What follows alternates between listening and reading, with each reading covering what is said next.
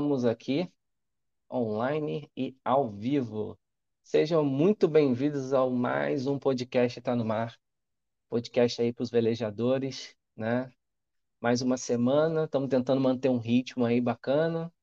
É... Bom, esse aí já vai pro 09, episódio 09 do, do, do Tá no Mar. Né? Então tem alguns recadinhos aqui bacana para a gente antes da gente iniciar.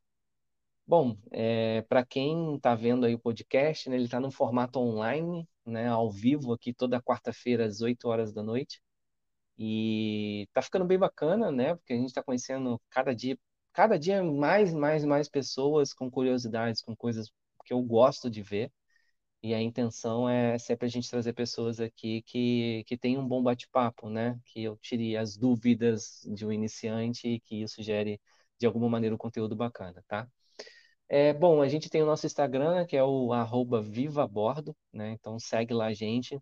A gente gera bastante conteúdo de vela, curiosidades lá. Então a gente sempre está colocando lá quem vai ser a próxima semana.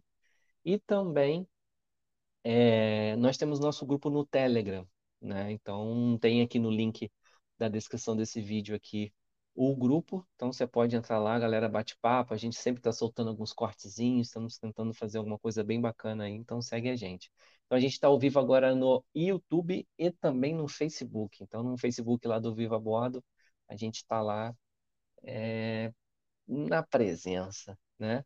Então o nosso amigo Gustavo já está aqui, já vou puxar ele aqui para a gente trocar uma ideia.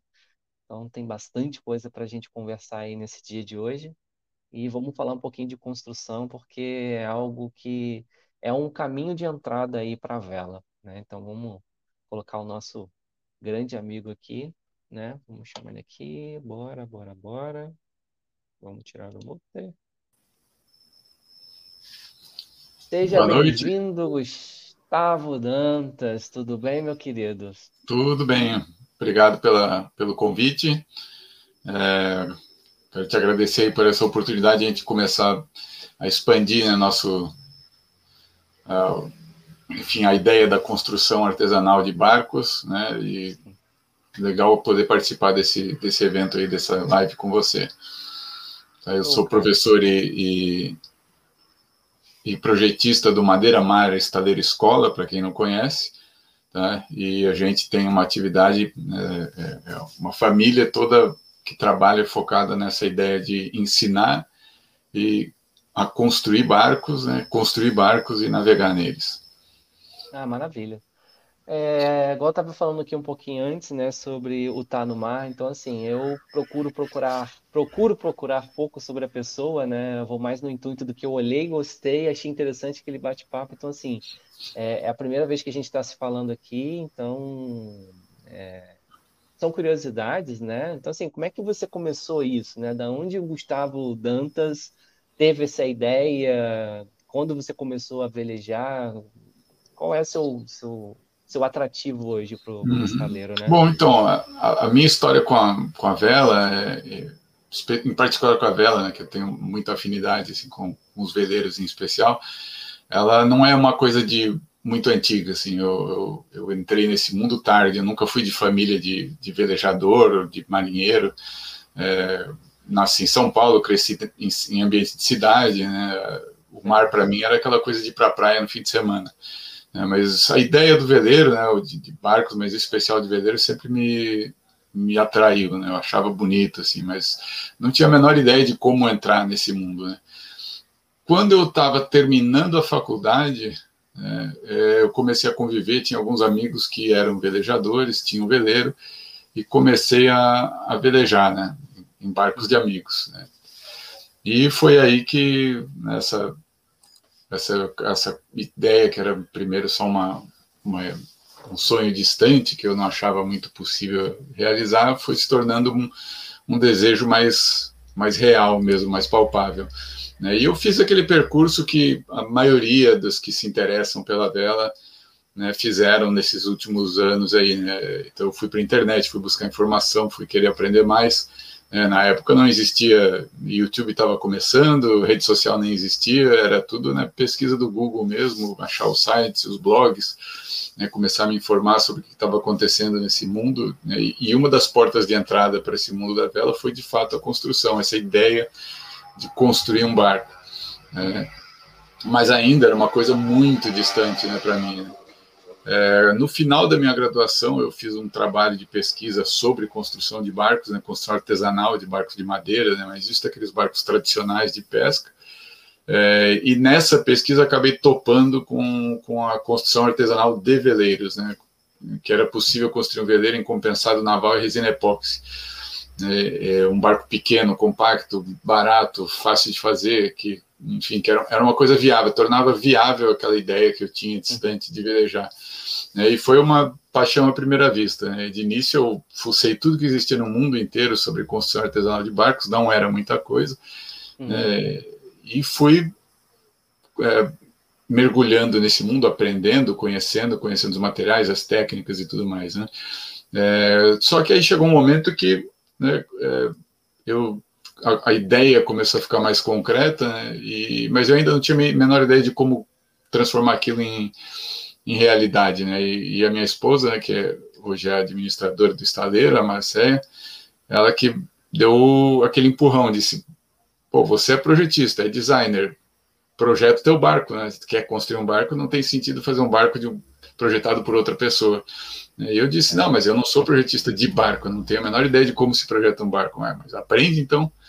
Né? Se aprendeu a projetar outras coisas, aprende a projetar barco também. Né? E aí, bom, é verdade, né? Todo mundo que projeta barcos teve que aprender a fazer isso um dia. Né? E aí eu fui é. mergulhar nesse mundo e fui ler os livros e, e, e aí desenvolver mais essa parte né, técnica e conceitual mesmo, porque projetar barcos é uma é, é, claro que a experiência de velejar, de navegar é importante né, no, no, projeto de uma uhum. embarcação, mas muito mais do que isso é você ter um, um conhecimento teórico e técnico adequado de como é o processo de projetar uma embarcação, o que, que consiste né, uma, é, é, uma embarcação. E eu fiz, de fato, um, o primeiro projeto que a gente fez foi o do Pequeno Príncipe, um veleirinho cabinado de 13 pés e meio, que a, a ideia, inclusive, foi, foi justamente dessas dessa ideia que eu tinha, como é que eu, eu, eu quero um veleirinho cabinado que possa, né, que possa uma pessoa que a gente possa pernoitar, né, fazer um passeio em família, né, mas que uhum. seja pequeno o suficiente para rebocar com qualquer carro, que não tenha uma exigência de cara ter uma caminhonete, um carro grande, né, uma coisa que seja prática, né, mas que ofereça mais conforto do que um, um veleirinho, um laser, um day sailor né, convencional. Ah, legal. E aí foi foi é, nascendo essa ideia do Pequeno Príncipe, isso virou um belo projeto, porque ele foi, inclusive, como foi a minha escola, eu fiz o projeto tintim por tintim, usando todas as técnicas, os conhecimentos, fiz, enfim, ele foi um projeto muito detalhado, muito bem elaborado, né, muito feito Bacana. com muito cuidado. É, e, de fato, né, o, quando a gente pôde ver anos depois o, o primeiro barco Pequeno, Pequeno Príncipe pronto e navegar nele, é uma, uma satisfação enorme você ver que ou tudo aquilo que você criou do zero, imaginou, né, se concretiza e vira um barco que é um excelente, assim, um, um grande barco mesmo. Né? E, mas ainda assim, eu fiz esse projeto, a gente começou a, a um projetinho aqui, um projetinho ali, né, e aí a ideia de curso né, foi uma coisa que até um, um aluno, né, hoje aluno, né, mas na época ele, ele comprou um projeto nosso, né, ele encomendou um projeto, a gente fez o projeto para ele, e aí, na hora de construir, ele disse: Não, mas eu quero. É, eu, eu não sei construir, eu não tenho a menor ideia de como se começa. Né? Eu falei: Ah, eu ensino, eu te ajudo, dou umas dicas aí. Não, não, vamos fazer um curso. Né? e eu, de novo, né, pô, mas curso, eu nunca dei curso de construção de barcos, né? Eu não tenho nem experiência de construção suficiente para dar um curso né, de, de, construção, não tenho nem, nenhuma ideia de como isso pode ser é, feito, né? E aí, de novo, né, minha esposa chegou lá, me sempre empurrando. Aquela, né? Aquele, tá ligado ali disse: tu sabe, sabe como construir o barco, você sabe, e sabe também como ensinar.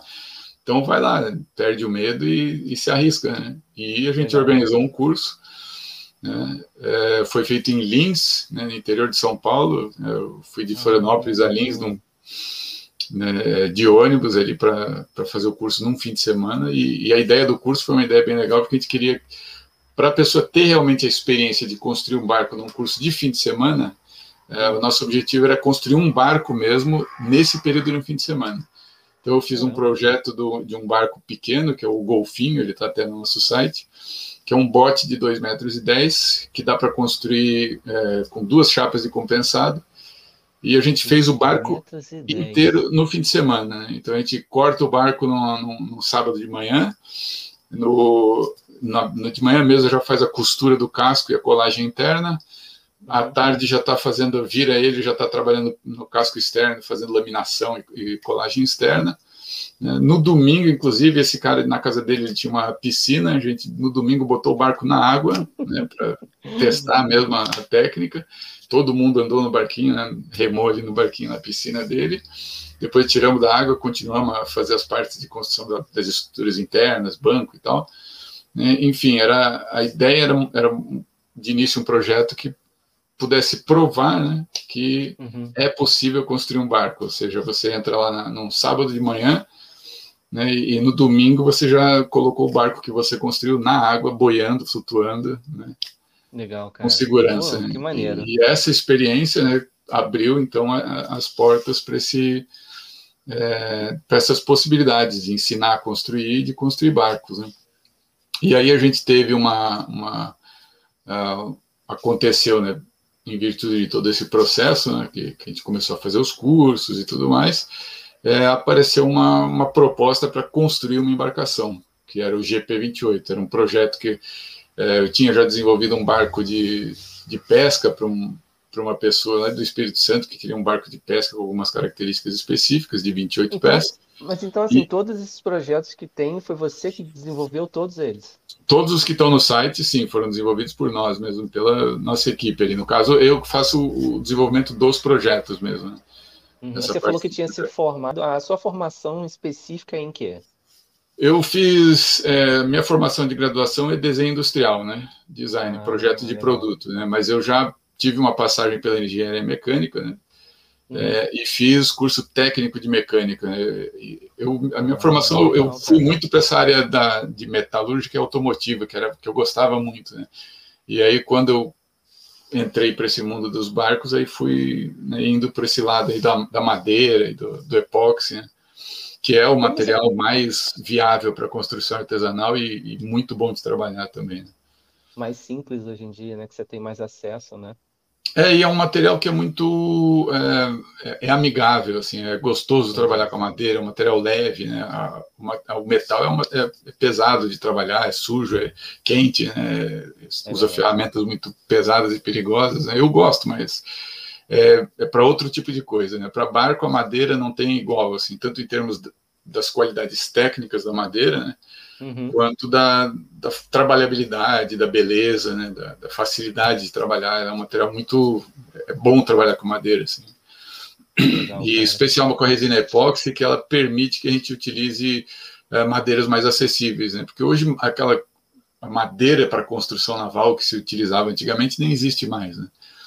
É, é então, o epóxi permite que você use madeiras comuns, né, dessas que são facilmente encontradas no mercado, utilize em embarcações com muita durabilidade. Né? E isso ah, bacana, reacendeu né, a possibilidade de fazer barco de madeira. Né? E hoje eu, eu, digo assim às pessoas, muitas pessoas, especialmente do mundo dos veleiros, né, que eles estão muito acostumados com barco de fibra, é, quando a gente fala que o barco de compensado naval e epóxi é melhor do que um barco de fibra, eles torcem o nariz, acham que não, né? Porque ainda existe uma crença né, de que a indústria ela, ela é, é, faz coisas melhores do que qualquer artesão vai ser capaz de fazer, né, que os materiais da indústria são melhores. E, na verdade, quando a gente estuda a história né, da, da construção naval, a gente vê que é, a, a, essa predominância da fibra de vidro, do alumínio, do aço inox, ela vem né, de questões mais mercadológicas do que propriamente de, de questões técnicas, né? Que de uns 3 ou 4 mil anos atrás, até, até uh, século XIX, só se fez barco de madeira, né? Então... É, e qual foi assim? Eu tô pensando aqui no que você, tudo que você tá falando, assim, cara. Foi o seu desafio na hora que você se formou, que você, né, é, indo nessa linha de projetos e tal, na hora que você olhou e falou assim, beleza, agora eu vou fazer um projeto de um veleiro. Qual foi, o, o que que você falou assim, isso aqui é totalmente diferente do que eu estudei, do que eu aprendi, que eu preciso aprender para pegar a minha base e fazer uma construção, uma arquitetura, o que for, um projeto Sim. de um veleiro. O que, que qual é a diferença assim, né?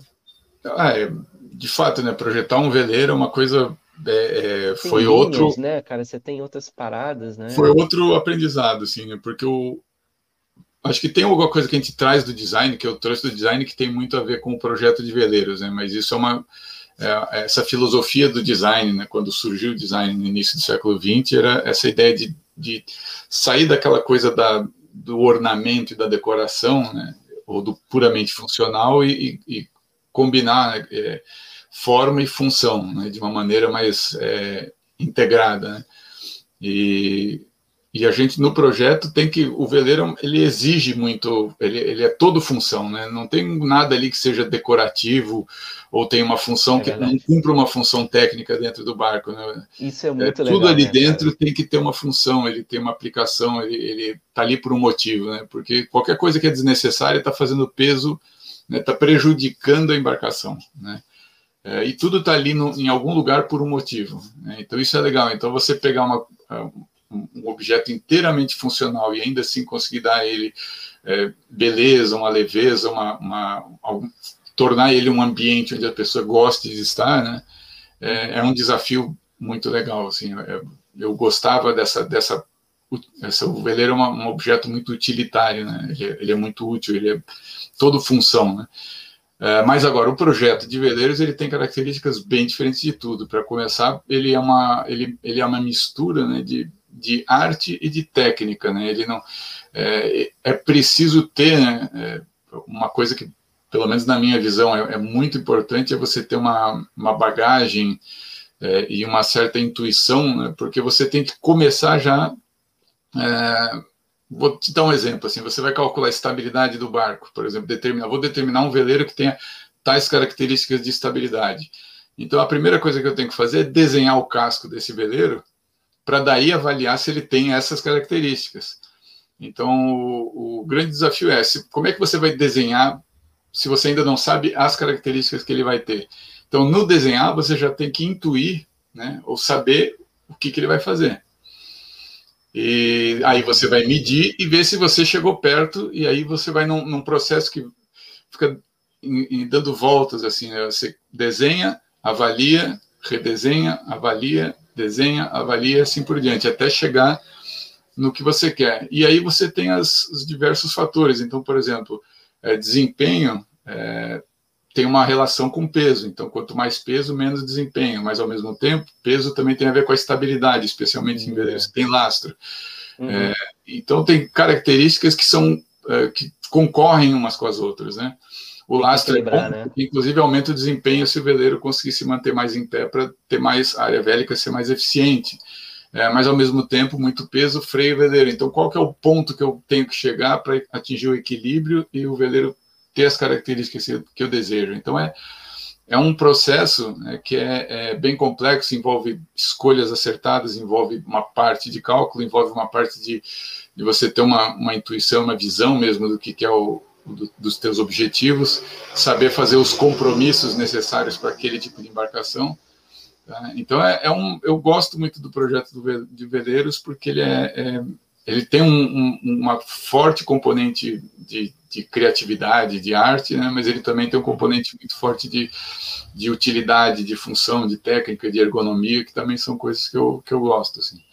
É, e isso tanto em barcos pequenos como em barcos grandes. O, método de, de, projeto é o mesmo, né? É claro, o barco grande. Proporção, você tem é, o barco né? grande vai ter um pouco mais de complexidade, de responsabilidade em, em algumas questões As estruturais e tudo mais, né? né? mas a, a, concepção do casco, o desenho, estabilidade e tudo mais são, são os mesmos para um barco pequeno para um barco grande. A gente, inclusive, tem um, né, esses conhecimentos né, que, eu, que eu fui adquirindo ao longo dos anos, né, nesse, nessa atividade de projeto, a gente colocou num curso que é o curso de projetos do Estado da Escola. Então, tem um curso online com videoaulas gravadas, onde a gente ensina todos esses conceitos é, que eu estou te falando aqui, de estabilidade, plano vélico, desenho de casco, ergonomia, né, o, o, metodologia do projeto, né, todos os conceitos centrais para a pessoa entender uh, o que, que envolve realmente projetar um barco. Claro, o cara não vai sair do curso projetando, porque dali ele vai ter que aprender a parte de estrutural, de desenho técnico, de modelamento e tudo mais, mas os conceitos que se usa para entender um barco, você tem no curso. É um curso que, assim, se você fizer o curso, você sai do curso e você olha um plano de linhas de um barco, olha um barco na, na água, você consegue só de olhar a forma do casco, olhar o plano velho, que você já pode dizer, ah, não, esse barco é, é, é para tal objetivo, vai ter um desempenho melhor em tal situação, né, tem um comportamento assim, assado, né, ele, ele, te permite entender melhor o barco. Né, e isso é uma coisa que você já deve ter visto, que o pessoal, é, em rodas de velejadores, fala-se muito sobre é, diversas características de veleiro, que tipo de vela é melhor, uhum. que tipo de quilha é melhor, que tipo de leme, né, mas é, muitas vezes fala-se sem muito conhecimento de causa, né, sem muita profundidade. Né, porque tem muito também preconceito né, que é até infundido pela indústria de veleiros que quer vender esse tipo de veleiro que tem no mercado. Né? Então, é, a gente sempre fica muito mostrando, né? É, você falou uma coisa que eu acho legal. Quando a gente está nos grupos, vamos dizer assim, né, que rola as uhum. imagens, fotos, essas coisas, é, os maiores encantamentos estão naqueles veleiros que não são daqui e nem sempre são veleiros grandes, né? Às vezes o cara tem aquele veleirozinho, aquele day sailor lindo, né, cara? Que você fala, não, mas isso aqui é só lá na França, lá na Europa. Lá eles curtem esses, esses pequenos veleiros e aqui a gente tem realmente muito pouco. E, no, e, e, você não tem rodas que falam muito sobre isso. Você tem nichos ali que, né, que, que falam, mas não é uma coisa assim que se eu fosse entrar, a primeira coisa que você vê é um laser ou um ding. Ah, não, uhum. vê um laser. Ah, não, vê um ding. Mas, mas tá, é, mas assim, uma curiosidade minha, tá? Muita gente fala do problema de lidar com a madeira. Entre estar com um ding que é de fibra, que eu não vou ter tanto trabalho, não sei se eu vou ter tanto trabalho ou não, uhum. E se eu ter um, um, um, veleiro do mesmo tamanho de madeira. Qual, qual são os perrengues ali? O que, que, não, o que, de fato é mito e qual o trabalho real que eu vou ter?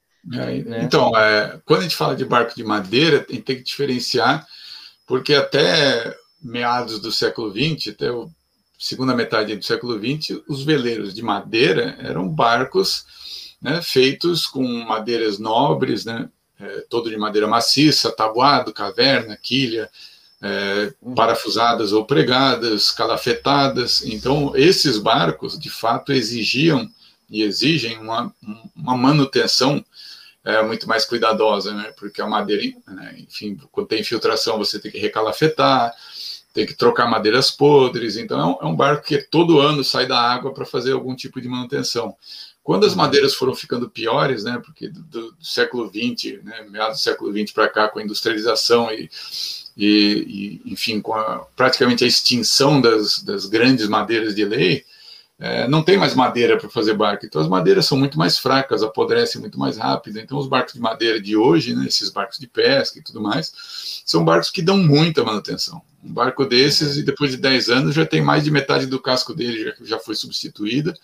Né, por questão é um de. outro custo, momento, né? É, por questão de custo, não se usa mais parafuso de bronze nem nada disso, então barco inteiro se desmancha. Por outro lado, com a introdução do epóxi né, nos anos 60 e 70, Aí se abriu a possibilidade de usar madeira em barcos, né? porque o epóxi ele encapsula a madeira, impede a entrada de água, e sem a água e sem oxigênio a madeira não apodrece. Hum. E o barco tem uma durabilidade até maior do que um barco de fibra, porque é uma ilusão achar que o barco de fibra é um barco de durabilidade é, muito grande ou infinita, porque a fibra de vidro absorve, na resina poliéster dos barcos de fibra de vidro absorve água por osmose, e essa presença da água no laminado vai aos poucos apodrecendo e, degradando o laminado, e o barco vai perdendo a rigidez estrutural. Tá? Então, o barco de, de fibra de vidro, se o gel coat não tiver íntegro, lisinho, sem rachadura, sem trinca, é, ele vai começar a puxar água. Né? Chega a ter um, um, aumento de peso de 10, 15% no casco só da água que ele absorve.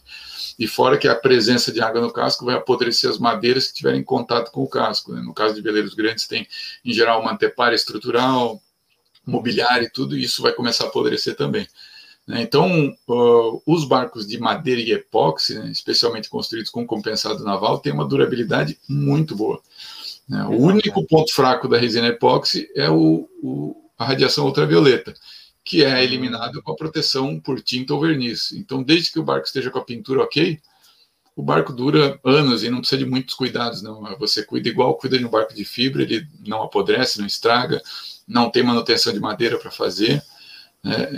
É, é, são, são barcos que duram décadas mesmo, barcos de alta durabilidade. E uma vantagem dos barcos de madeira, especialmente desses pequenos, é que a gente consegue fazer barcos tão fortes e mais leves do que os barcos de fibra. Porque com a madeira é um material muito leve, né, especialmente a madeira seca, é, e você trabalha com espessuras razoáveis até de madeira, né? Um, um, barquinho, por exemplo, a gente tem o Rio 3.3, que é um veleirinho monotipo, né? é, tamanho de um laser, um pouquinho mais curto, né, para duas pessoas. Ele tem 4 metros e meio de, de área vélica.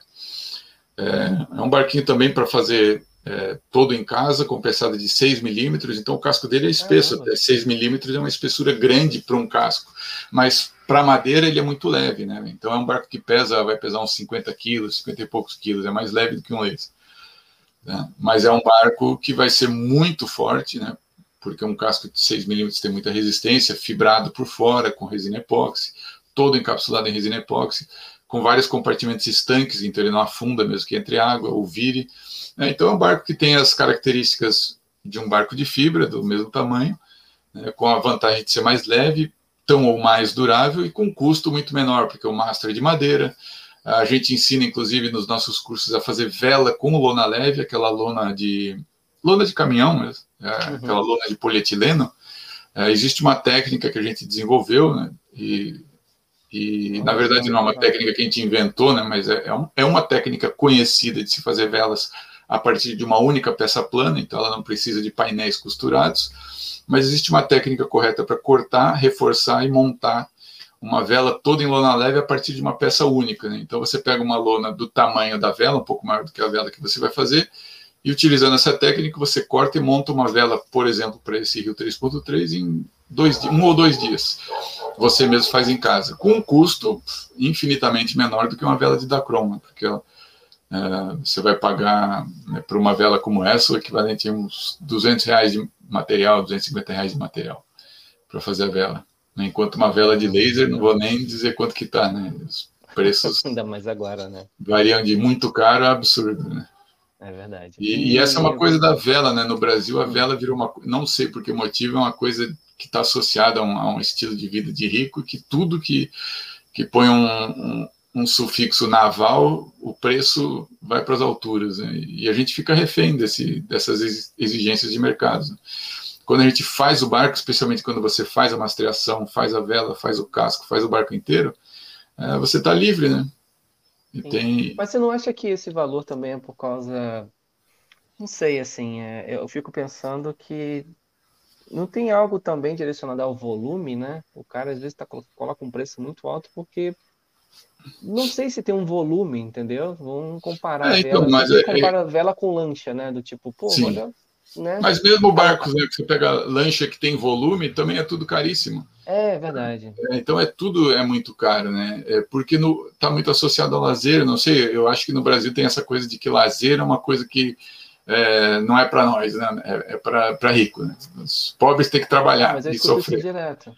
É, e agora quando a gente, a gente tem que buscar, oi? Falei, cara, eu sofro isso direto, assim. Sofro não, né? Tipo, sempre tem um comentário falando assim, ah, cara, você vai velejar, rico, é isso? Eu falei, pô, não, é, então... não, tem, não sou rico, cara. Não tenho uhum. nada. Eu gosto da vela, primeiramente. O barco que é caro. né? Mas o âmbito da vela é muito legal. Então, assim, ah, porque é que todo mundo olha os, os grandes barcos, né? E o pessoal fala, e eu vou entrar dentro dessa canoa para ficar lá em alto mar, você tá maluco. Eu falei, não, não é alto mar, você tá numa área controlada. Eu não sou maluco é. de ir em alto mar com um cara desse. É para me divertir de fato, né? Para eu velejar, né? O ato do, de fato de velejar. E assim, falando de projeto, é, quando você pensou, por exemplo, no Pequeno Príncipe, se demorou, o Pequeno Príncipe foi o primeiro, né? Sim. É, nele você levou quanto tempo pensando? Falei, cara, a partir de hoje eu quero projetar esse cara aqui. Quanto tempo uhum. demorou para fechar o projeto ou teve versões desse projeto? Então, esse projeto, ele não seguiu uma, um cronograma similar aos outros. Ele, como ele foi o primeiro e foi minha escola, né, antes mesmo de começar a desenhar ele, eu, eu fui, fiz toda a parte do meu embasamento teórico. Né? Então, comprei livros, né, tive que importar livros, porque não achava material em português sobre construção, sobre projeto de barcos.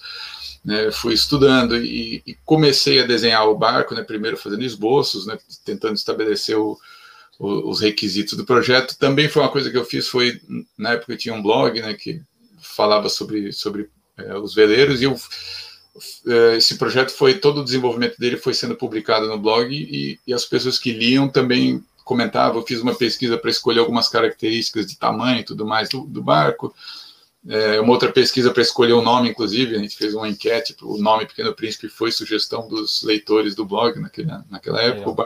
O projeto começou a ser desenvolvido lá por 2009, 2010, acho que por 2010 começou. Então, lá por 2011, 2012, o projeto já estava né, fechadinho, assim. Então, levou mais de um ano para projetar. Tá? Mas esse, é claro, não é o tempo de projeto, é que foi teve o aprendizado, teve todo o feedback do, do pessoal que lia o blog, teve uhum. né, a, a, minha própria insegurança né, de, de, ter que conhecer mais, é, estudar. Eu fiz o primeiro projeto que eu fiz, a primeira versão foi toda à mão, então eu desenhei o plano de linhas na mão, né, porque aquele é. desenho de três vistas que a gente faz tem uma técnica uhum. para fazer, né? Então eu fiz todo ele na mão, fiz todos os cálculos de estabilidade na mão mesmo, né? Usei uma planilha do Excel para ajudar, mas foi tudo na mão. Né? E depois eu passei o desenho para um software de modelamento de casca e, e fiz de novo a, a, parte de essa parte técnica toda no computador até para validar o que eu tinha feito antes na e vice-versa também, né? Porque os, os, dois tinham que ter os mesmos resultados, né? É, Isso indicaria né? que o projeto foi estava adequado e que o software também era adequado para projetar. Né? Então foi um, um, processo de aprendizado. Hoje um, um projeto é mais é mais rápido, né? É, então... E quando você coloca ele na água, assim, você falou, a primeira vez que você fez ele, você colocou na água. Eu falei assim, cara. É, então, quando eu fiz esse projeto, e, e, essa é uma coisa, né, quando a gente faz os projetos de barco, né, é, muitas vezes a gente não tem oportunidade de construir esse barco, né? Então, ah, o Pequeno Príncipe, em 2012, por aí, foi o, o, o, primeiro interessado, apareceu e comprou o projeto. Né? 2013, acho que foi. E daqui de Florianópolis mesmo. Né? Então ele comprou o projeto, começou a construir na casa dele. Em menos de um ano ele já tinha o casco pronto, pintado. Tá? Mas aí ele viajou para o intercâmbio na Austrália, ficou lá um ano e meio, voltou, terminou o barco e tudo mais. Então ele, a gente foi, eu fui velejar com esse barco a primeira vez em 2019. Né? É, ah, é. mas já foi assim, quando né, a, a, gente tem essa oportunidade de navegar num, num barco que a gente viu né, ainda o, viu o ultrassom dele ali, né, viu aquele bebezinho ali desenhado em, em preto e branco a lápis num, num papel, né, e ver ele é, em três dimensões navegando é, é uma sensação muito boa. E a sensação que tem quem constrói um barco, né? Você pegar um barco, né? O, o, o Alexandre, meu filho, ele, ele inclusive criou o lema do, do estaleiro, né, que ele falou a frase uma vez, né, de uma chapa plana ao mar aberto. Né? Essa, uhum. Você começa com uma chapa plana de compensado que não tem a menor cara de barco, né, e quando vê aquilo está navegando, e navegando bem. Né? É, é, legal, né? E a gente teve a oportunidade de navegar em, em muitos barcos né, que a gente projetou, né, e barcos que têm características muito diferentes. Né? A canoa franca, né, que a Baleeira Franca, que é um barco super legal também, inspirado nessas baleiras tradicionais aqui de Santa Catarina, né, o, o, Rio 3.3, o, o, GP28, que foi também o, o que impulsionou o Madeira Mar, né, possibilitou a gente abrir um espaço físico, é, dar cursos e, e, realmente é, aparecer né, para o mundo da construção naval no Brasil, né, como é, quem está desenvolvendo essas, esses projetos e cursos para e que é uma coisa pioneira mesmo, né? Quando, é, quando eu comecei com, com o projeto, eu, eu tinha muita referência né, de sites e projetistas do exterior. Né? Uhum. É, no Brasil não tinha muito essa cultura da construção, né? mesmo quem compra projetos aqui no Brasil tende sempre a levar para um estaleiro construir, é raro quem constrói em casa, mesmo no fundo de quintal. É, mas eu não tinha muitas, eu não via aquilo como uma coisa que fosse realmente ter a dimensão que teve. Né? A Marcélia, né, minha esposa, que viu, teve aquele insight mesmo. Ah, isso aqui dá, né, é muito conhecimento, existe muito interesse e as pessoas querem, elas precisam ter acesso a esse conhecimento. Né?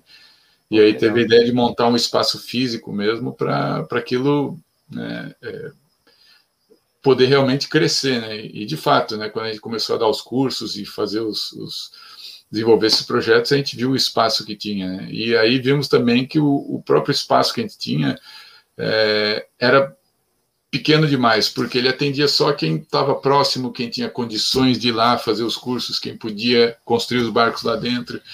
E, e, tinha, tinha muito mais gente interessada em construir. Né? E aí surgiu a ideia de fazer realmente uma escola online, ou seja, passar todos os cursos para um formato é, de videoaulas para que as pessoas pudessem assistir né, em casa mesmo. E aí agora tem sido a nossa batalha, né, fazer essa, essa ideia prosperar. Tem muita gente interessada, muita gente construindo barco, então é uma coisa que daqui, nesse verão, a gente já vai ver muito barco novo na água. É, você vai ter oportunidade também de conhecer vários barcos. Você navega na é, tá onde em, em, São Paulo, Rio de Janeiro, né? Não, eu estou no Rio, isso. Rio, então, no Rio de Janeiro tem vários barcos, né?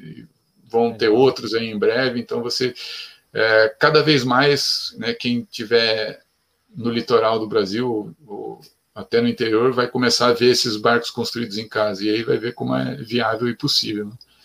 Entendi. Quais são os maiores? Eu acho que você já falou, mas qual é o mais que a pessoa mais se interessa para construir? Qual o projeto?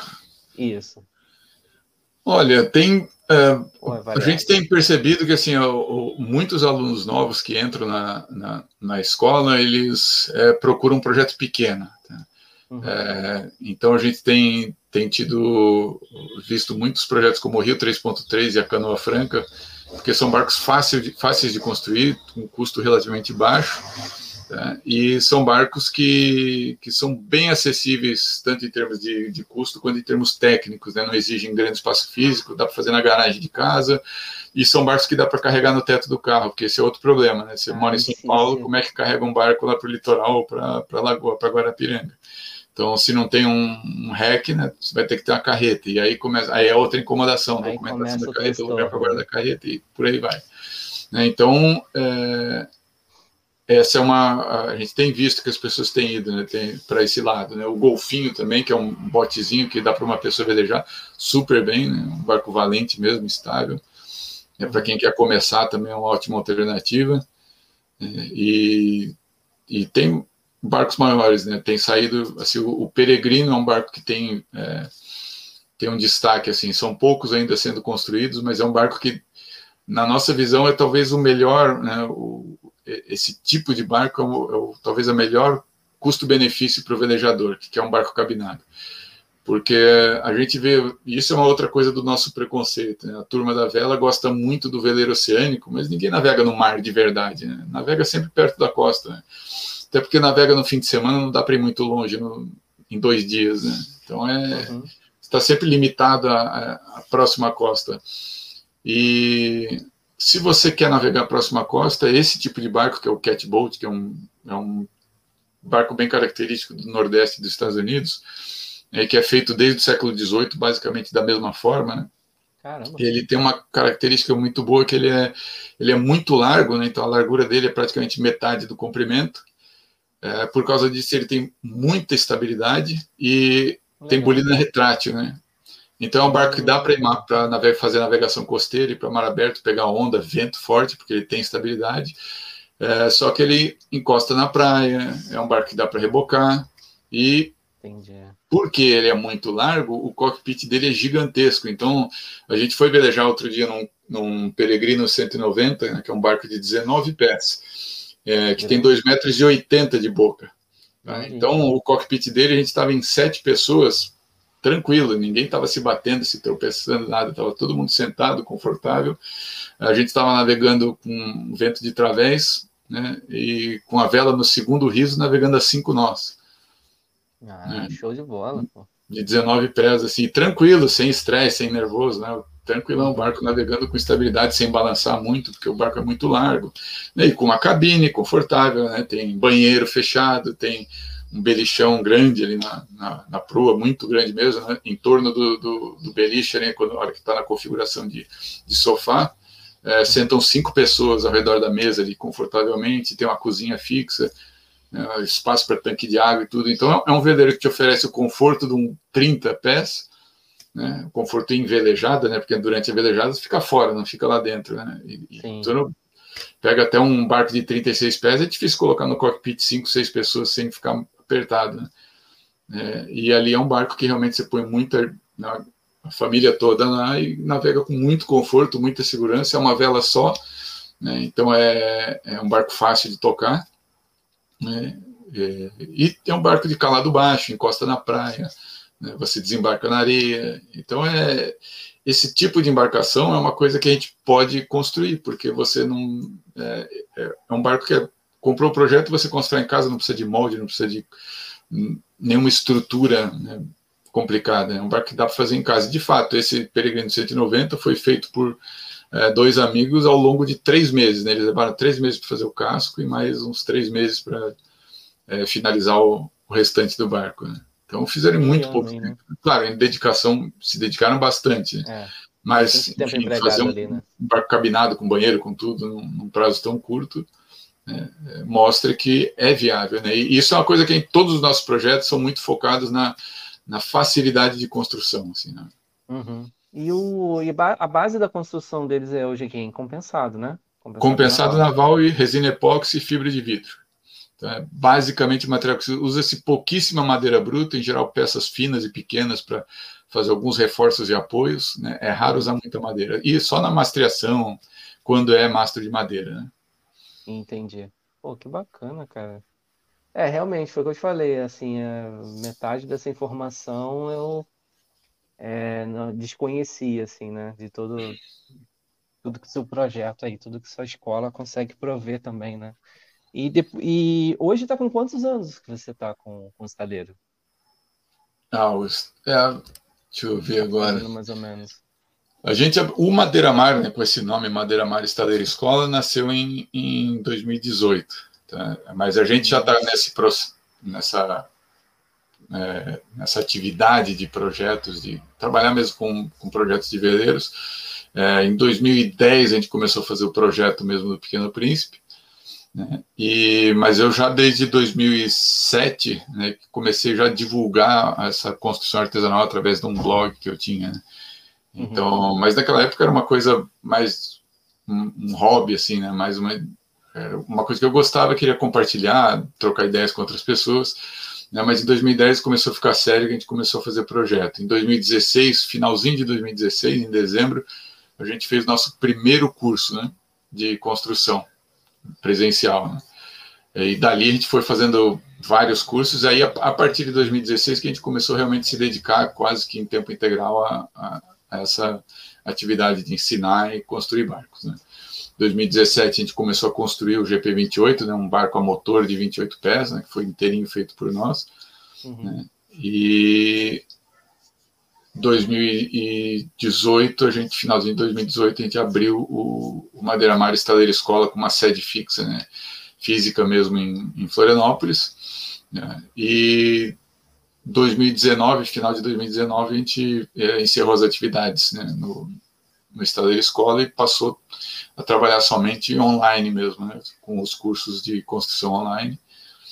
E enfim, aí a gente foi expandido né, para o curso de projetos, curso de elétrica naval, de hidráulica e instalações, né, que é para fornecer né, de velas de lona leve para que a, a, pessoa que queira entrar nesse mundo da construção naval tenha realmente todos os conhecimentos que ela precisa para fazer um barco do início ao fim. Né? Então, por exemplo, o Peregrino 190, fazendo os nossos cursos, você vai aprender a construir o casco, vai fazer depois a instalação de equipamentos dentro do barco, vai construir o teu sistema elétrico e o sistema hidráulico, vai saber como fazer. Né? Você uhum. mesmo vai projetar o seu sistema elétrico, vai colocar os equipamentos que você quiser, vai saber como dimensiona, como instala, como, é, é, que, como seleciona componentes. Né? Depois vai saber fazer a sua vela, vai armar o barco e vai velejar. Então você vai ter o, o conhecimento completo de como navegar e manter a sua embarcação. Então é, é, um, é um conhecimento que te liberta mesmo, te deixa autônomo, autoconfiante. Né? É, a gente é, vê muita gente com, entra no barco meio com medo, né? Será que não vai dar nenhum problema? Será que não vai dar pau naquele componente, naquela peça? Né? E não é uma é. coisa, não é um bicho de sete cabeças, né? Porque não. você tem todos os planos ali, né? Os cortes, o que fazer, como fazer e tal, a, a combinação das coisas, né? É, a gente foi. As é um processo olham que... isso como algo que, cara, é impossível de ser feito. Do tipo, é. cara, eu vou fazer um barco, um barco afunda. Eu tenho que fazer um negócio muito bem feito. Aí fica, como assim barco afunda, cara? Barco afunda se tem problema. Ele foi feito para boiar, né? Não foi feito para afundar. É, então, assim, eu acho que, que falta, de fato, muito conhecimento mi, o básico, né? A gente hoje tem uma referência náutica muito distorcida da uhum. realidade, né? Eu, eu digo por mim, eu só consegui ter um discernimento do que era, é, igual fazer, cara, eu também aprendi, o quê?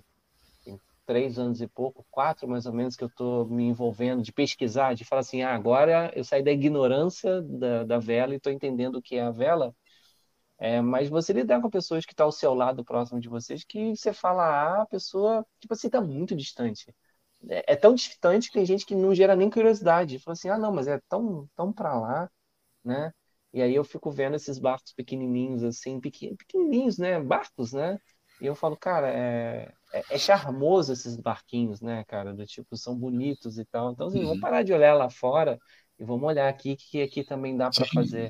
Né? Vamos colocar um pouquinho a mão na massa também. É, é claro que também eu acho que está muito direcionado em algumas regiões, eu vejo muito isso, né? Do tipo, é, o sul do país eu vejo uma construção muito grande desses pequenos, né? De menores. Tem você, que eu conheci, tem a Anne, que eu conheci também, que tem uma questão de projeto, é no sul também. Aqui no Rio, cara, pelo tamanho do Rio de Janeiro, eu vejo pouquíssimos lugares que que seja de fácil acesso. Pode ser que eu venha conhecer mais, mas de poucas pesquisas você fala de um ou dois ali que está realmente forte tentando fazer algo. É, e que igual você, eu acho que você comentou, né, cara? É o caminho, de, poderia ser um bom caminho de entrada fora ali do, de falar de laser, de ding, né? Sim, é, é, na verdade ele é um bom caminho, porque hoje, assim, a, a maioria dos, dos, nossos alunos e dos, das pessoas que estão construindo o barco, eles estão construindo o barco para navegar pela primeira vez. Né? Eu, ah, não sei, bacana, não posso, não tenho como te dizer com certeza a porcentagem, mas é um número muito grande de pessoas que está entrando no mundo náutico pela primeira vez através da construção, porque eles também têm essa uh, esbarram, né? Porque quando você quer navegar, o que, que você vai fazer? É, faz o quê? Começa por onde, né? Onde que estão, né?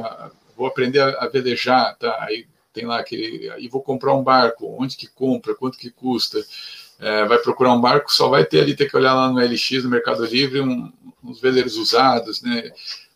É, falta muita, é, muito acesso à informação, e é isso que a gente tenta é, estreitar esse, esse abismo que existe entre as pessoas que querem navegar e o, e o mundo náutico, porque se criou por conta de preconceitos e tudo mais, uma ideia de que esse mundo náutico não é para a maioria, não é para nós, né? E ao contrário, né? Ele é, o mar é, é, uma, é uma ponte que liga todos os continentes, né? O mar é, é o que mais nos une, né? E essa paixão pelo mar é, ela é compartilhada por muita gente e, e, não tem que ser uma coisa, um privilégio de alguns, né? Ela tem que ser para todo mundo mesmo. E ela pode é, ser, a, gente, a construção artesanal hoje. Grandes, né? Sim. É, e, a, e, a, construção está tá acessível hoje, né? Com barco pequeno você, você consegue inclusive ir muito longe com barcos pequenos, né? Um barco pequeno, bem projetado, com segurança, bem construído, né? é um barco que você tira do teto do carro, põe na água e, e faz uma navega longe com ele, vai velejar com segurança. É, a gente fez a, a construiu né, durante o processo de gravação do curso, né, uma canoa franca. É, navegamos muito nela, navegamos na Lagoa da Conceição, navegamos no mar aqui na, na Bahia. É, então, é, pegando vento forte, vento de 10, 15, 20 nós, ou navegando com pouco vento. Então, barco barcos incríveis mesmo, que são muito bons de navegar, que você leva três pessoas dentro, então, e não tem aquele estresse, né? Essa é uma coisa, a gente trabalha com planos vélicos diferenciados, um pouco menores, velas mais baixas, o barco não aderna tanto, então não é aquele nervoso, né? Que nem é, esses barcos monotipos é que deu uma rajada, já é aquele desespero, né? Te já, joga já na água na hora, né? Já com medo de virar. Né? A gente velejou com vento forte tudo e nunca virou barco, né? E velejava rápido, né? É, e é legal também falar que esses, os barcos, como você comentou lá, um tempo desse aqui atrás, é que o, o que, que são esses barcos estanques? Porque as pessoas acham que entrou água funda em alguns é. desses veleiros, e, e, não é. O estanque exatamente é como se fossem bolsões de ar, né, Sim. que ficam ali. Então, se ele capotar, esses bolsões vão manter ele em cima. Sim. Ele não vai para o fundo. Então, é uma segurança, Sim. porque a gente sabe que ele é pequeno, né? Ele sabe que é, a estabilidade, ele tem estabilidade, mas não se compara de um capotamento de um veleiro maior oceânico, né? Uhum. Pode ser que ocorra, é, como a gente fala, é natural que possa ocorrer. E se Sim. ocorrer, tá tudo bem. Você se, se abraça a né? ele e vai ficar ali, se ele não vai para o fundo, né? Então as pessoas Exatamente. também não sabem disso. Elas acham que, ai meu Deus do céu, se afundar, não, cara, se afundar, não vai afundar, ele só vai virar. E aí você vai ter é. de colete protegido. Então, assim, é, para dar essa besteira, você realmente tem que fazer muitas coisas erradas. Né? É claro que você não vai fazer um negócio hoje, enfiar na água sem saber meteorologia mínima, sem entender um pouco mais. É, é óbvio que se você for fazer isso, aí realmente parabéns que você vai se ferrar ali. É. É, não se deve fazer isso. É a mesma coisa de você dirigir um carro. Você não vai colocar numa estrada se você não tem uma experiência né, de ter andado no teu bairro minimamente. Então, assim, são Sim. passos como qualquer outra coisa da vida. Sim. É claro que ali você está lidando com o oceano, uma coisa imponente, importante, né, que tem seu, o seu, eu até falo, tem o seu próprio jeito, né? É, você está lidando com a natureza em si, com a força da natureza, mas para isso você tem estudos para Uhum. É, inclusive, aquilo, o, né? os barcos pequenos têm até uma vantagem, né? eles por serem pequenos, eles são estruturalmente muito mais é, sólidos, né? Porque o, é, diferentemente de um barco grande, né? O, o, barco pequeno é como uma casca de nós flutuando, ele está sempre flutuando em cima da água, é, ele sofre muito menos do que um né? barco grande. Ele, ele, desde que bem conduzido, conduzido com responsabilidade, ele te oferece uma segurança muito boa.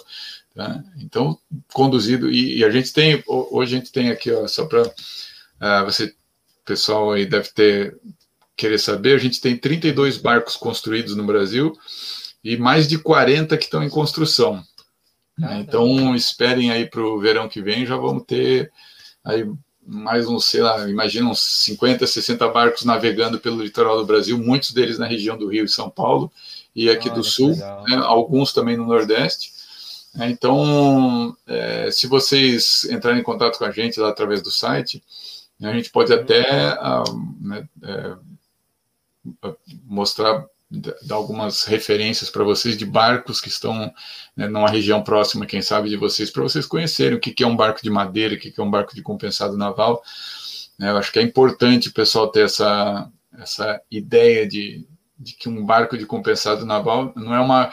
A gente não faz um barco de compensado naval porque ah, é o material que dá para fazer em casa, né? Uma coisa meio que de segunda linha, porque eu não tenho como fazer um barco de fibra em casa, não.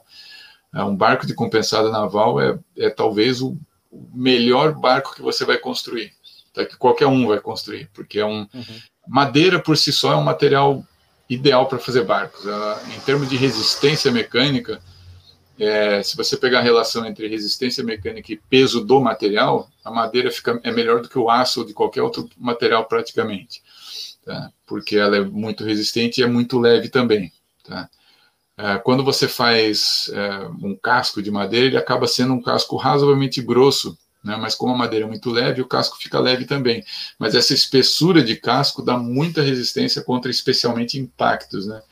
Então, os barcos decompensados naval epóxi são muito resistentes, especialmente quando levam pancadas numa pedra no fundo. Né? Então, eles têm, em geral, uma resistência maior do que um barco de fibra. E a madeira é um material mais flexível, que absorve impactos, né? assim como a resina epóxi. Então, a combinação de resina epóxi, fibra de vidro e madeira produzem um barco que é muito melhor em termos de resistência mecânica, leveza e também é, durabilidade. Tá? Então é uma combinação perfeita. E essa técnica do costura e colhe, que é a técnica que a gente ensina, ela também torna muito acessível para o construtor amador, porque ela é uma técnica muito rápida de construir. É, e é uma técnica. Aquelas que, que você vai meio que amarrando isso, colando, exatamente. Isso? Ah. isso. Você corta as peças do casco, costura ele com braçadeirinha de plástico, ele já fica na forma que ele vai ter, e aí você aplica a cola de epóxi para enrijecer a estrutura inteira. E aí usa fibra de vidro e resina epóxi para colar tudo. No final das contas, o que você tem é uma estrutura única. É, é, não tem prego nem parafuso, nada. Então, é, é, a estrutura inteira é que absorve todas as cargas né, geradas pelo, pelo movimento do barco na água. Então, não tem nenhum componente que é esforçado, que é sobrecarregado. Né, os barcos antigos de madeira, né, feitos com prego e parafuso, né, você tinha os elementos metálicos é, e aí você tinha que ter madeiras muito duras para aguentar os esforços que esses fixadores metálicos aplicavam nas madeiras. Então era muito caro fazer mesmo e complicado. É, tinha que ter tudo, tudo tinha que ter um encaixe perfeito, por isso que tinha que ser uma marcenaria muito fina, de gente muito experiente. Daí que vem esse mito de que construir barco é coisa para né, semideuses. É, e o, o tá barco muito longe ainda. Né? É, então, o epóxi é um adesivo estrutural altamente resistente. Então, é, ele cola e preenche. Se você ficou uma frestinha ali entre uma madeira e outra, preenche com epóxi, põe a fibra de vidro por cima. Em termos de resistência mecânica, não vai ter nenhum tipo de prejuízo e por isso é uma técnica adequada para o amador, para quem não tem experiência. Porque você começou agora, quando fizer o primeiro corte com a tico-tico, vai ter uma ondulaçãozinha, você não vai de cara fazer aquele corte perfeito. Mas não tem problema, encosta uma peça na outra, costura, aplica resina epóxi e o teu barco vai ficar tão sólido quanto um cortado com uma CNC. Aliás, muita gente pergunta: ah, vocês não vendem kit CNC? A gente diz: não, não, não faça na CNC, faz você mesmo. Você tem que aprender a cortar, desenhar no compensado, cortar, montar. Não vai ter prejuízo nenhum se você fizer se tiver um errinho ou outro. O CNC não vai te dar uma, uma, uma nada de melhor do que você possa fazer você mesmo. Né? E te deixa ainda dependente de um serviço externo, que não é bom. É bom você ter feito cada pedaço do seu barco, ter cortado, colado, montado, né? saber o que cada peça, qual a história de cada pecinha que tem na, na tua embarcação. Pô, muito legal, Gustavo. Caraca, muito legal mesmo. Foi uma aula, assim, tá? Tá sendo uma aula ainda. É, cara, você falou dos números, né, do, de projetos que você está fazendo. Você acha que cresceu de, sei lá, 2000 e a gente 2021 teve a pandemia, de uhum. 2019 para cá, ou de 2020 para cá, você acha que cresceu mais? Eu acho que cresceu assim, existe uma, acho que está começando uma, uma sensibilização para essa viabilidade de construir essa coisa que você falou de que as pessoas falam de construir um barco e o cara diz ah que é isso impossível é. É, isso está começando a, a, desaparecer porque as pessoas estão vendo os barcos que estão prontos né é, se você olhar por exemplo o nosso site ali todas as fotos de barcos que tem no nosso site são de barcos é, de projetos nossos que foram construídos ou por nós ou por alunos nossos. A maioria deles, maioria absoluta, por alunos nossos. Muitos desses barcos a gente nem viu pessoalmente. Tá? São barcos que foram construídos, estão navegando, e a gente tem os relatos dos construtores, mas a gente nunca viu a embarcação. É, é mas é isso, então as pessoas estão perdendo medo, estão vendo que é possível, e os barcos estão na água e as outras pessoas estão vendo os barcos, né? Então está começando esse movimento, né? É, o Estadeira Escola tá, a gente, é uma luta diária, né? Porque cada dia é uma, é uma é aquela história lá do matar um leão por dia, assim, né? É, a gente tem insistido nessa, nessa coisa de, de fazer projeto, de tornar a coisa mais acessível, né? De né? Não, não ser uma coisa exclusiva, né? Porque a gente podia também pegar todo esse conhecimento que a gente tem, montar um estaleiro, fazer barco em série, né? De fibra, vender, né? Mas não é isso, né? Não é fazer o que todo mundo está fazendo. É, a ideia é justamente. Os valores como você constrói um veleiro desse hoje, assim, né? As pessoas falam de veleiro, a gente fala de, de corte, de, de tudo isso, mas o custo hoje de você fazer um veleiro desse em casa? Para ser acessível, né? Se a gente está falando de acessibilidade, é, a gente também está falando de acessibilidade financeira, né? Sim. Então, assim, é, um desses barcos que você falou que é um, são os mais queridinhos, né? Que o pessoal acaba procurando. É, você fazendo direito, tá? sem economizar, da uhum. forma que você projetou, explica, tem todos os planos, tudo isso. Quanto que sai um barco desse? Qual é a média, mais ou menos, que as pessoas fazem? Então, um barco desse, assim, é, a gente, se for olhar na, na, Se você pesquisar, por exemplo, no mercado, um barco usado do tamanho, mais ou menos, do barco que você quer, vai, pode ter uma correlação de preço, assim, dos barcos usados baratos mesmo. Então, um uhum. barco aí de, na faixa aí de, de entre 3 e 4 metros, né, para duas ou três pessoas, a vela, né, com todo o custo de material, né, fica ali em torno aí dos 5, 6 mil reais. Todo o material completo. Tá? Entendi. Então, se você for ver o preço de um laser usado e, e um barco Isso que, que fazer referência agora. É, vai fazer uma é, vai, vai ter que fazer ainda a reforma do barco. Você vai ter um barco novo que você fez do começo ao fim, que é exatamente aquilo que você quer.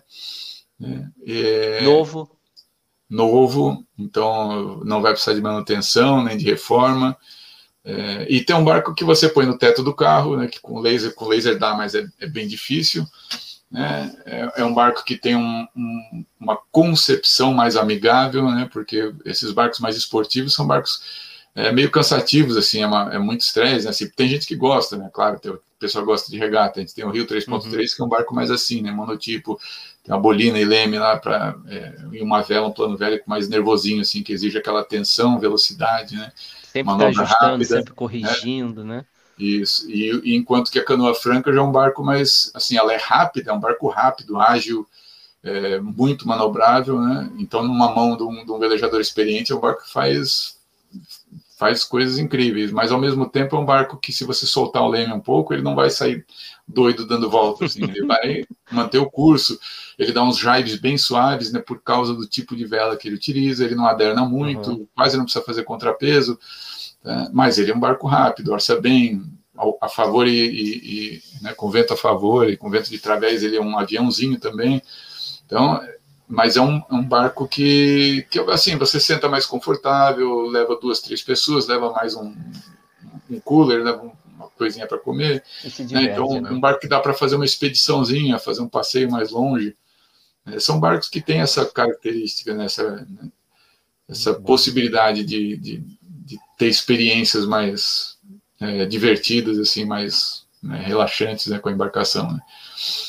Se você pega um, uma agora dúvida total leigo, tá? Se você tem uma embarcação dessa, construiu um, sei lá, peregrino da vida. Peregrino não, peregrino já é maiorzinho, né? É maior. Tá, esse, o, o menor, né, ali que você conseguia colocar no, em cima do seu carro e tal. Aí você construiu uhum. ele, maravilhoso, fez tudo certinho, aí você vai começar a colocar ele na água, vai se divertir, vai velejar. Como é que fica a manutenção disso, né? Vamos dizer assim, eu tô com esse barco há sei lá, três, seis meses e tal. Quais são os tipos de manutenções que eu posso ter num barco desse?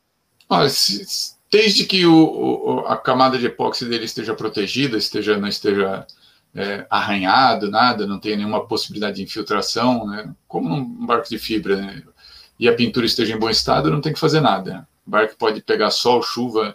É, a gente tem barcos assim aqui em casa, né? tem uns caiaques que a gente fez, tem, tem mais um barco que está em construção e a gente não tem ainda um lugar coberto para guardar, ele está ali no. Ele já foi resinado, né? Mas ele está no tempo mesmo, então pega sol, pega chuva, não acontece nada. Né? Então não tem, não exige um cuidado especial, nem nada disso. Se você tiver um lugar fechado para guardar ele, uma garagem, um, um todo, alguma coisa para ele não pegar sol direto, a, a pintura vai durar mais tempo, você vai ter man, menos manutenção para fazer daqui a dois, três anos. Assim. Mas a gente tem barcos que ficaram né, dois, três anos sem manutenção nenhuma, não tem, não tem nenhum dano significativo. É, claro que a, a qualidade da, da, pintura, do verniz, do acabamento final é que determina muito da durabilidade, mas não tem aquela coisa de você ter que ficar mantendo a madeira. A madeira está completamente encapsulada em epóxi. Então, se arranhou um pouquinho, vai ali dar uma lixadinha, passa uma resina, né, ou só a tinta, se tiver dano só na, na cosmético, na pintura. Então, não tem muita e quando a pintura estiver muito desgastada, faz uma repintura. Num barco pequeno desse é uma coisa que você faz num fim de semana. Tá, isso você vai ter que fazer talvez depois de dois, três anos de uso do barco. Né? Depende, claro, da tua rotina de uso e do teu cuidado na hora de transportar e tudo mais. Mas é um barco muito resistente. Né? A fibra de vidro no casco externo deixa o barco muito duro, né? muito resistente à abrasão. Então é um barco que dá para arrastar na praia, né? na areia. Não precisa ter dó dele. Né? Não tem que cuidar como se fosse de cristal. A gente arrasta nossos barcos na areia, encalha na areia quando vem da água, não tem, né, não trata ele bem, né? E aí, quando e você fala de pintura, é o verniz em si, né? Tanto verniz como outras tintas. Ou tintas, né? Não quer verniz, né? Não quer deixar só na madeira, ou quer fazer um sim, outro tipo sim. de pintura. Ou tinta, verniz ou tinta. O importante é assim, a proteção ultravioleta. O epóxi não precisa de nenhuma proteção mecânica. Ele só precisa de uma proteção contra a radiação ultravioleta, que é proporcionada pela tinta ou pelo verniz, desde que esse verniz tenha proteção UV. Então, um verniz sintético convencional, um verniz PU, que é o que a gente recomenda, né, um verniz PU automotivo, tem essa proteção. Tá? Então, os barcos, desde que sejam pintados com a pintura em bom estado, não precisa de manutenção nenhuma, porque o epóxi ele encapsula e protege a madeira da umidade, né, de qualquer uhum. é, a questão química ou mecânica. Então, não tem, a gente não precisa ter nenhum cuidado especial com o barco. Tá? Claro, levou uma pancada e você viu que lascou um pedacinho da fibra de vidro e chegou na madeira. Né? Quanto antes você fizer um reparo com fibra de vidro e epóxi, melhor. Mas é, e fez isso, acabou o problema, tá? Não entra, não entrando, não tendo contato direto da água com a madeira, o barco não tem uma, não tem uma durabilidade, não, um, um prazo de validade. Tem barcos de epóxi, né, de madeira e epóxi, construídos nos anos 60, 70, que estão navegando, né? Nossa, então, é, são barcos que duram. Na verdade, ele tem um potencial para durar mais do que um barco de fibra, né? Porque o barco de fibra é impossível determinar quando vai começar a osmose, porque ele, você começa a ter pequenas fissuras e trincas, né? especialmente no deck, né? onde tem pontos de apoio dos, dos guarda-mancebos, dos, dos cunhos, das catracas, e ali começa uma infiltraçãozinha pequena que vai virando osmose e você nunca sabe onde começou. É, e como o barco está todo pintado no gel, né, os danos não aparecem. Quando aparece, começa a aparecer blister na pintura, porque já, já a coisa já está além do teu, da tua capacidade tá de reparar. Né? E na madeira não, né? Na madeira, a madeira não tem osmose, tem infiltração e apodrecimento. Né? E ali o problema em geral é localizado. Para um barco de madeira se deteriorar ao ponto de você perder a embarcação, ele tem que ser negligenciado por muitos anos. Assim, tem que ser tá largado mesmo, né? Tá largado sem nenhum cuidado e, e, né, e tem que tratar mal o barco mesmo para ele estragar. Barcos de madeira e epóxi são muito resistentes. E, e são muito leves também. O, o bom de ser leve é que ele se machuca menos, né? Então, ah. é, é um barco que é mais fácil de carregar, é mais difícil, você não derruba ele tão fácil, não é um barco que bate, lasca, né? Porque ele é, ele é mais é, e você tem algumas madeiras de proteção e sacrifício também, né? Que são madeiras. É, essa é uma coisa legal da técnica de epóxi, né? Você faz o casco, encapsula ele, depois por cima disso você cola é, elementos de reforço como os verdugos, né? Com aquele cordão de borda. É, e mesmo que esse cordão de borda bata e infiltre, é, como tem uma camada de epóxi separando ele do casco, né? Ele pode até apodrecer, mas a, essa, esse apodrecimento não vai chegar no casco. Então basta substituir aquele pedaço de madeira e está tudo certo. Né? Então vida que segue, né? É, é, a, as peças são todas isoladas por epóxi. Né? Então o, essa, essa técnica de construção é, ela aumenta a durabilidade da embarcação. Né? Caramba, que legal, cara. Nossa, muita, ó, realmente muita informação, muita informação, cara. E o que que você pretende aí para os próximos anos aí com, com Estaleira? Você está pretendendo fazer outras coisas? Quer seguir aí com esse projeto online para expandir para os outros lugares aí? Fala é, mais um pouco sobre o que você está pensando tem, aí, porque é muito tem, legal, cara. É... Deu até a vontade agora de construir, pena que eu não vou nem pensar nisso agora, porque a esposa fala assim, devia, assim, não, devia, não, não, não. Devia, tem, tem uns projetinhos bem pequenos, assim, barcos rápidos de construir, um botinho de apoio, por exemplo, é uma, né? coisa para construir, assim. É, é, a gente teve até um, um, um, pessoal, você deve conhecer, ou já deve ter visto os, os vídeos dele, o pessoal do IPA Dive, né, do Veleiro Prósperos. Ah, eles fizeram com você? Né, Adriano e o JP. Ah, legal. Então, eles, eles, o primeiro bote de apoio do, do veleiro deles foi feito em compensado naval, e eles fizeram o barco depois de fazer um curso com a gente. Eles fizeram o curso de construção, um curso de construção naval em São Paulo. A gente fez aquele uhum. botinho, né, o golfinho também. E na época eles queriam fazer o curso para aprender a mexer com fibra, com epóxi, para poder fazer reparos na embarcação deles. E eles gostaram tanto daquela ideia de construir que fizeram o, bote, o primeiro bote de apoio do veleiro deles. Né.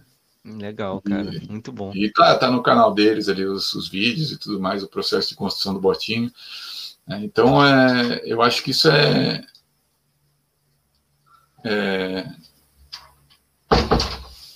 é, é muito legal, assim, uma construção de barco é uma coisa é, fascinante, não né? precisa ser uma coisa que vai te consumir anos e meses e, e, e recursos, né? É uma coisa que é viável, né? Você escolhe um projeto no tamanho do que você é, precisa, pode fazer e, e, começa agora, né? E às vezes escolher um projeto é, não digo pequeno, porque ele não é pequeno, ele é o projeto, às vezes, que é o adequado para você naquele momento, né? É, é o projeto certo para você começar a ir para a água, né?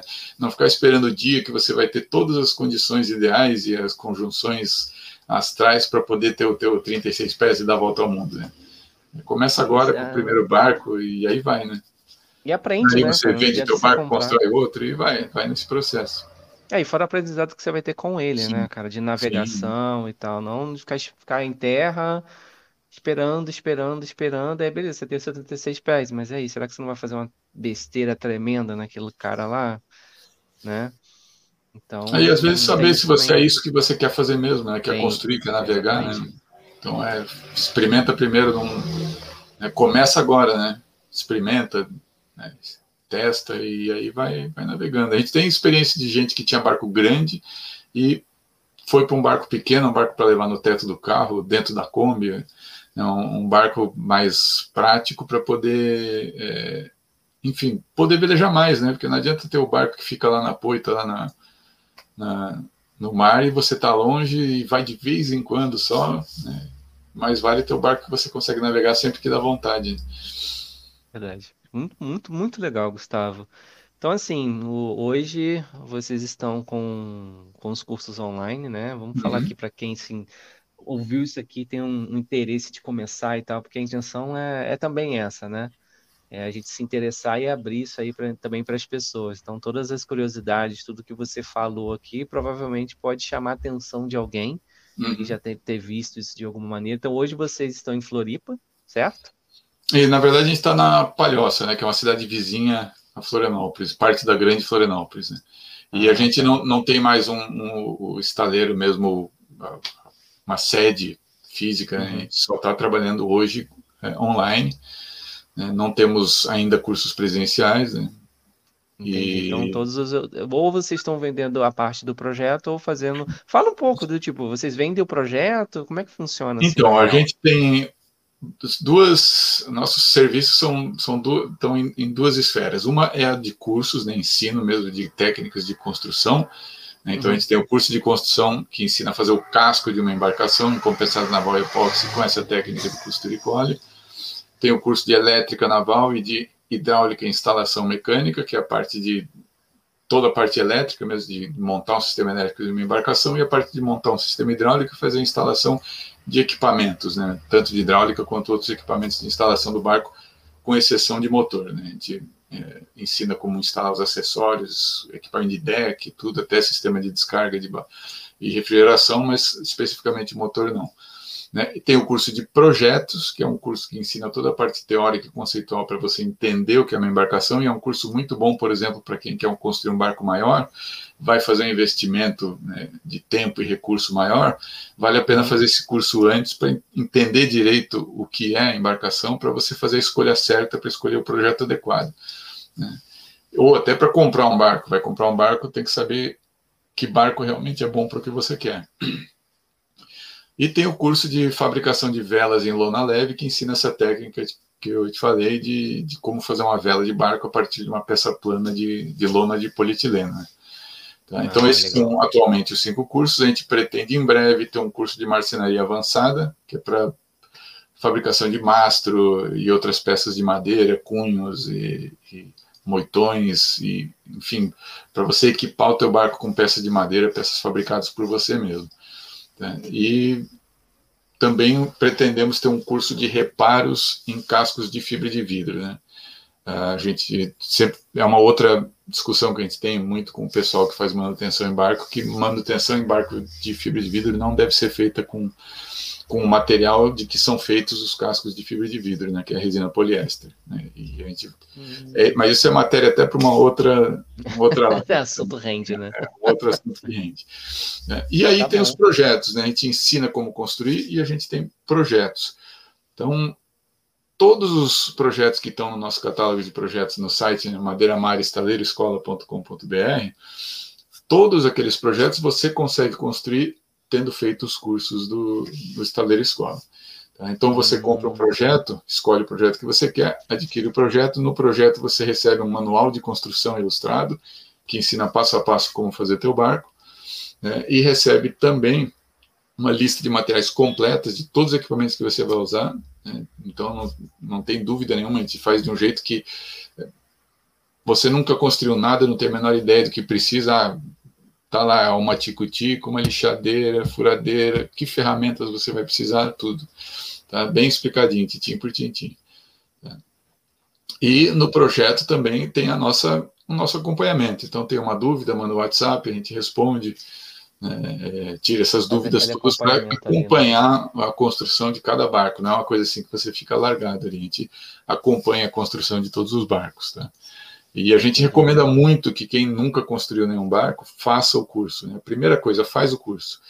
É, ah, eu estou em dúvida sobre qual barco construir, vou comprar um projeto primeiro. Não, faz o curso. E aí você vai entender o que é a técnica para saber até o que, que você consegue construir. Às vezes, muitas vezes as pessoas pegam, escolhem um projeto até que não é o que elas querem, porque elas acham que não vão ser capazes de fazer uma coisa né, mais complicada do que aquilo. Né? E às vezes, quando elas fazem o curso, elas percebem que, pô, não, dava para ter ido direto para o meu pro barco que eu queria. Uhum. E a gente tem muitas histórias de gente que nunca tinha construído barco e foi fazer, fez barco grande. Né? né? barcos de 21 pés cabinados, barcos de. Né? Então, essa é uma. É, dá para fazer. Tá? É possível, é viável, é acessível, tá? não é difícil.